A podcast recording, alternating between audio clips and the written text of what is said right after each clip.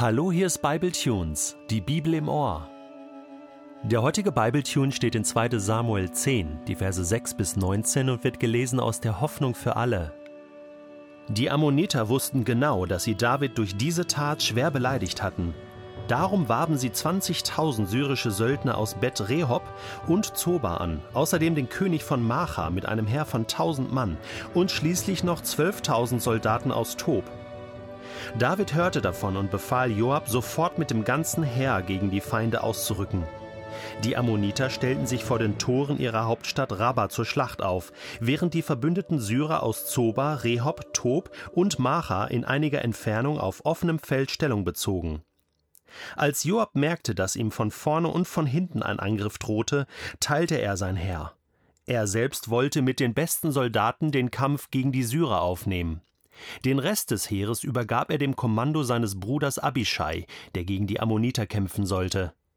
Bevor die beiden Heere sich trennten, sagte Joab zu seinem Bruder: Wenn die Syrer uns überlegen sind, dann komm uns mit deiner Truppe zu Hilfe.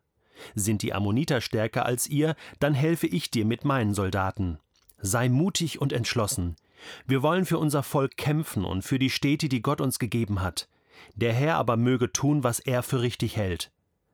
Dann griff Joab mit seinem Herr die Syrer an und schlug sie in die Flucht. Als das die Ammoniter sahen, flohen auch sie vor Abishai und zogen sich in die Stadt zurück. Da stellte Joab den Kampf gegen die Ammoniter ein und kehrte nach Jerusalem um. Die Syrer wollten sich mit der Niederlage gegen die Israeliten nicht abfinden, darum riefen sie noch einmal alle ihre Truppen zusammen. Hadad Eser ließ auch die syrischen Stämme, die jenseits des Euphrat in Mesopotamien wohnten, zum Kampf ausrücken. Schobach, der oberste Heerführer von Hadad Eser, führte die syrischen Truppen nach Helam. Als David das erfuhr, zog er alle wehrfähigen Israeliten ein, überquerte mit seinem Heer den Jordan und marschierte bis nach Helam. Die Syrer stellten sich zum Kampf auf und eine heftige Schlacht begann. Wieder wurden die Syrer in die Flucht geschlagen, doch diesmal erlitten sie schwere Verluste. 700 Wagenlenker und 40.000 Reiter fielen. David hatte den Heerführer Schobach so schwer verwundet, dass er noch auf dem Schlachtfeld starb. Die besiegten syrischen Könige, die bis dahin Hadad Esas Untertan gewesen waren, schlossen Frieden mit den Israeliten und stellten sich in ihren Dienst. Von da an wagten die Syrer nicht mehr, die Ammoniter zu unterstützen. Erst habe ich gedacht, ja, alles ganz normal. David muss mal wieder einen Krieg führen, hat mal wieder Ärger im Haus, muss gegen die Ammoniter kämpfen, gegen die Syrer kämpfen, am Ende gewinnt er das Ding, Gott ist mit ihm, alles ganz normal, das gehört halt zum Alltag eines Königs, oder? Dann habe ich den Text nochmal gelesen und bin über ein paar Aussagen gestolpert, und zwar als der Joab zu seinem Bruder sagt, sei mutig und entschlossen, Vers 12. Wir wollen für unser Volk kämpfen, für die Städte, die Gott uns gegeben hat. Dieses sei mutig und entschlossen, das habe ich schon mal gehört. Richtig. Ist es dir auch eingefallen? Im Buch Josua, Kapitel 1. Sei mutig und entschlossen. Ich blätter da mal gerade hin. Josua Kapitel 1. Josua wird ja Moses Nachfolger und soll jetzt die Aufgaben übernehmen. Und was soll er machen? Sein Volk in das verheißene Land führen, und zwar über den Jordan. Interessant, dass es auch hier in dem Text von 2. Samuel heißt, dass David über den Jordan zog, um gegen die Syrer zu kämpfen. Hallo? Was ist denn da los? Sei mutig und entschlossen. Er zieht über den Jordan. Auch Josua musste das schon tun mutig und entschlossen sein und über den Jordan ziehen und die Städte erobern, die Gott verheißen hat, das Land erobern. Da heißt es nämlich in Josua 1, jedes Gebiet, das ihr betretet, gehört euch. Das habe ich schon Mose versprochen. Schon Mose hatte er das versprochen. Jetzt war Josua dran.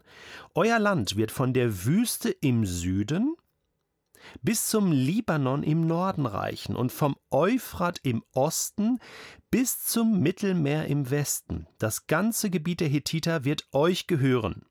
Dein Leben lang wird niemand dir standhalten können. Denn ich bin bei dir, so wie ich bei Mose gewesen bin.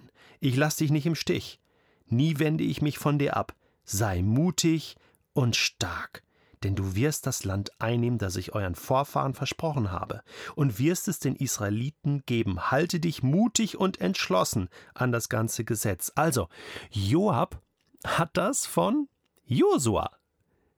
Da gibt es eine Geschichte, da gibt es eine, eine, eine Verkettung von Ereignissen. Und es ist so, tatsächlich, wir haben schon mal darüber gesprochen, Josua hat dieses Projekt Eroberung des ganzen verheißenen Landes nicht abgeschlossen. Man nimmt an, dass er knapp die Hälfte erreicht hatte, vielleicht auch ein bisschen mehr.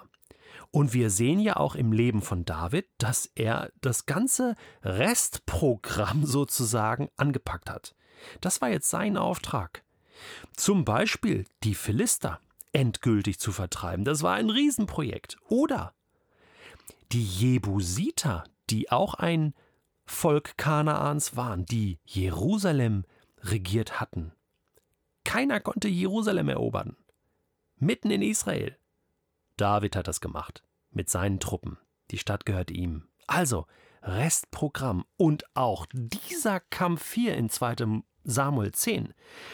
Die Ammoniter, die Syrer, also das Ganze im Norden Israels, gehörte mit zum Restprogramm.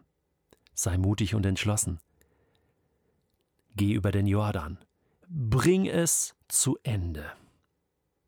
Manchmal ist das so, auch in der Kirchengeschichte, dass nicht eine Generation alles schafft.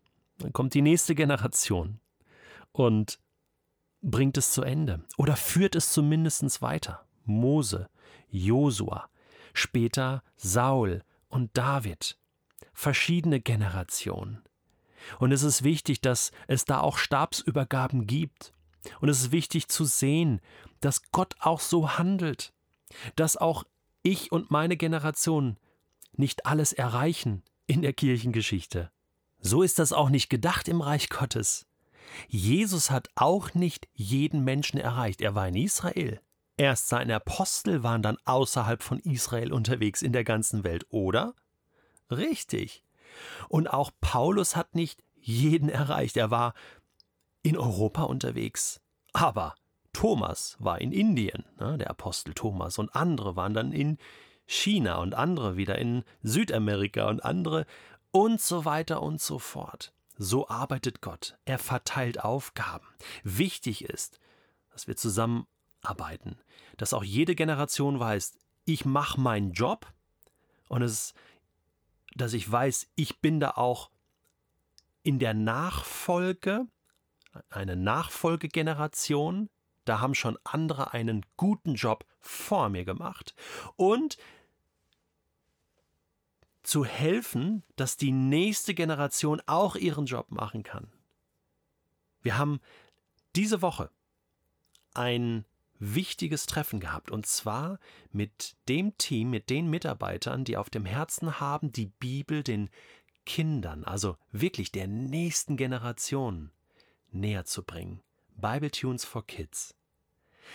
Das ist ein Traum von mir, denn auch ich weiß, ich kann nur die Menschen erreichen, die ich erreichen kann, mit meiner Art, mit meinem Stil, mit meinem Alter, mit dem, was Gott mir gegeben hat. Das ist eine Menge. Aber das sind nicht alle. Und es braucht eine nächste Generation von Menschen, von Mitarbeitern, von Leuten, die auf Gott hören, mit Gott unterwegs sind und sagen, wir wollen das nächste Stück Land für Gott erobern. Wir wollen das Reich Gottes den Menschen bringen, die es noch nicht kennen. Und das ist gut. Es ist gut, dass Gott so arbeitet. Wichtig ist nur eine Frage. Und die musste sich Mose stellen, die musste sich Josua stellen, die musste sich David stellen. Und die müssen wir uns auch stellen, du und ich. Sind wir bereit, uns für diese Generation, in der wir jetzt leben, von Gott gebrauchen zu lassen?